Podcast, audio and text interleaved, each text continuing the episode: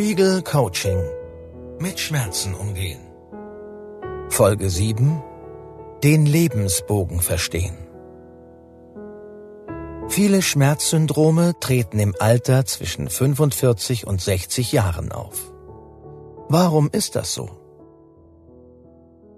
Lange nahm man an, dass der Körper aufgrund des Lebensalters an Leistungsfähigkeit verliert, dass Menschen dies aber nicht wahrnehmen und sich überfordern und dafür dann irgendwann den Preis bezahlen.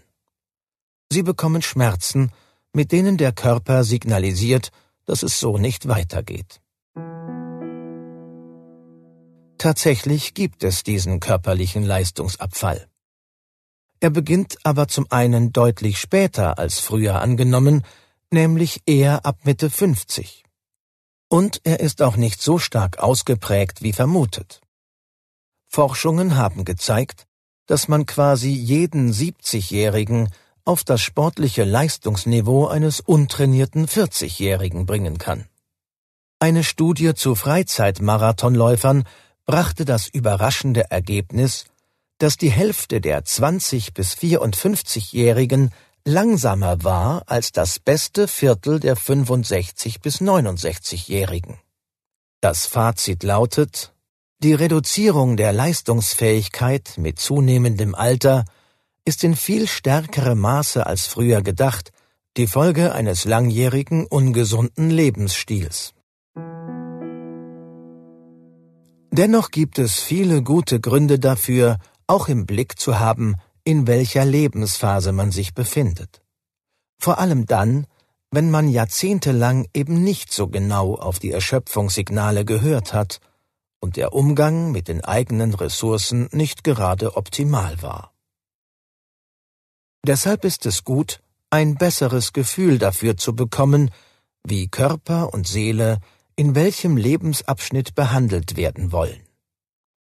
Die folgende Übung soll Ihnen helfen herauszufinden, wo Sie im Lebensverlauf stehen und was das für Ihre Kräfte, Ihre Wünsche und Ihre Schmerzen bedeutet. Die Übung heißt Das Leben als Bogen. Stellen Sie sich die Energie des Lebens als umgekehrtes U vor, also als einen Bogen, der erst ansteigt und dann wieder abfällt. Die ersten Jahre sind vom Bergsteigen geprägt. Ausbildung, Beruf, Familie, Aufbau eines Freundeskreises, vielleicht ein Wohnungs- oder Hauskauf.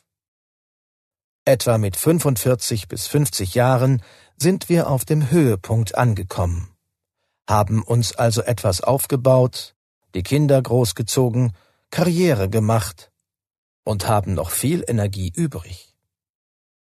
In den Jahren nach der Lebensmitte geht man dann bergab. Mit einer anderen, maßvolleren Energie, mehr Vorsicht und einem Rundblick über die gesamte Landschaft, die noch vor einem liegt. In dieser Zeit des Lebens sind folgende Fragen wichtig. Wo will ich in dieser Landschaft noch hin? Mit welcher Geschwindigkeit bzw. Gemächlichkeit gehe ich den Berg hinunter? Was will ich noch tun? Was für Träume hege ich? Was fehlt mir? Im Gegensatz dazu sind in den Bergaufjahren eher Fragen zentral wie Was will ich leisten?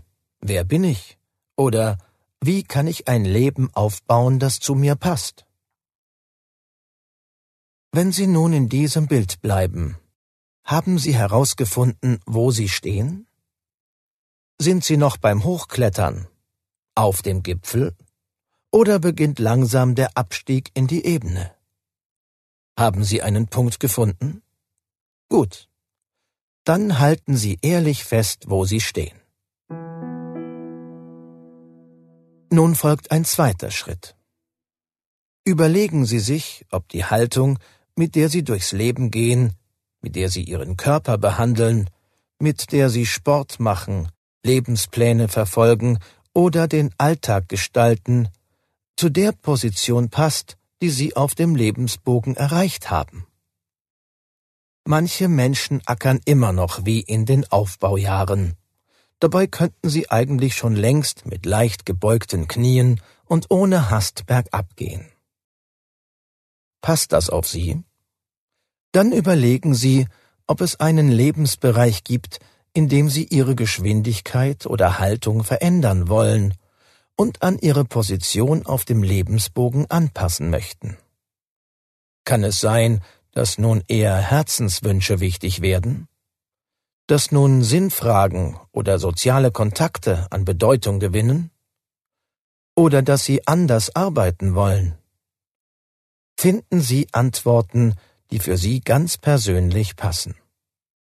Auch Menschen, die nur gelegentlich Schmerzen haben, etwa im Rücken, können von dieser Übung profitieren. Denn sie zeigt, wo man sich möglicherweise übernimmt, überschätzt oder gegen den Lebensrhythmus verhält. Besonders wichtig ist diese Art der Standortbestimmung aber, wenn Sie häufig mit Schmerzen zu tun haben. Dann kann es sich lohnen, sich nicht nur ein paar Tage lang mit dieser Übung zu befassen, sondern generell über altersgemäße Veränderungen nachzudenken. In der nächsten und letzten Folge des Coachings lernen Sie, Ihr Krokodil zu befragen, denn das weiß sehr genau, was für Sie das Beste ist. Spiegel Coaching mit Schmerzen umgehen.